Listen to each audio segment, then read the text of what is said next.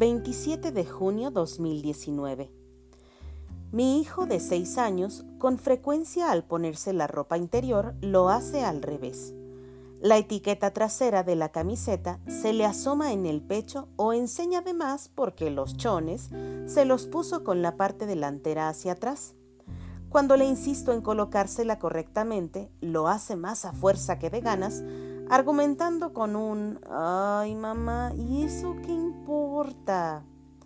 queriendo dejarse la ropa mal puesta y siendo obligado por su mala madre a corregirla. Han sido semanas muy agotadoras y no es queja. Entre la tienda, las clases, las ventas, la casa, sus labores que nunca terminan. Ay, Miss Margarita de mi vida y de mi amor. El fin de cursos y todas las fechas, avisos y eventos que nos han dado la escuela y además la coordinación de nuestra jornada en el grupo de la causa beneficio de dos casas hogar. Recibir a las donadoras, confirmar sus depósitos, actualizar las listas y reportes, contestar llamadas, mensajes, visitar una de las casas hogar mil cosas. Que algunas la próxima semana concluyen y primeramente Dios tendré más tiempecito libre. Anoche me sentía cansadísima.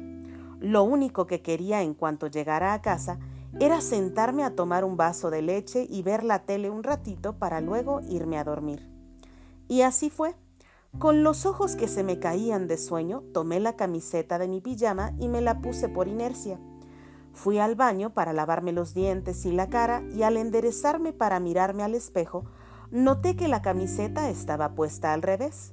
Las letritas adornaban mi espalda. ¿Y eso qué importa? Me la dejé así porque mi energía solo era suficiente para regresar a la cama y cobijarme. No alcanzaba para corregirla. Me quedé dormida casi de inmediato y profundamente. De verdad, profundamente y desperté unas cuatro horas después muy exaltada porque soñaba con una chica a la que yo le daba palabras de ánimo porque ella no dejaba de llorar. De ahí no pude conciliar el sueño nuevamente.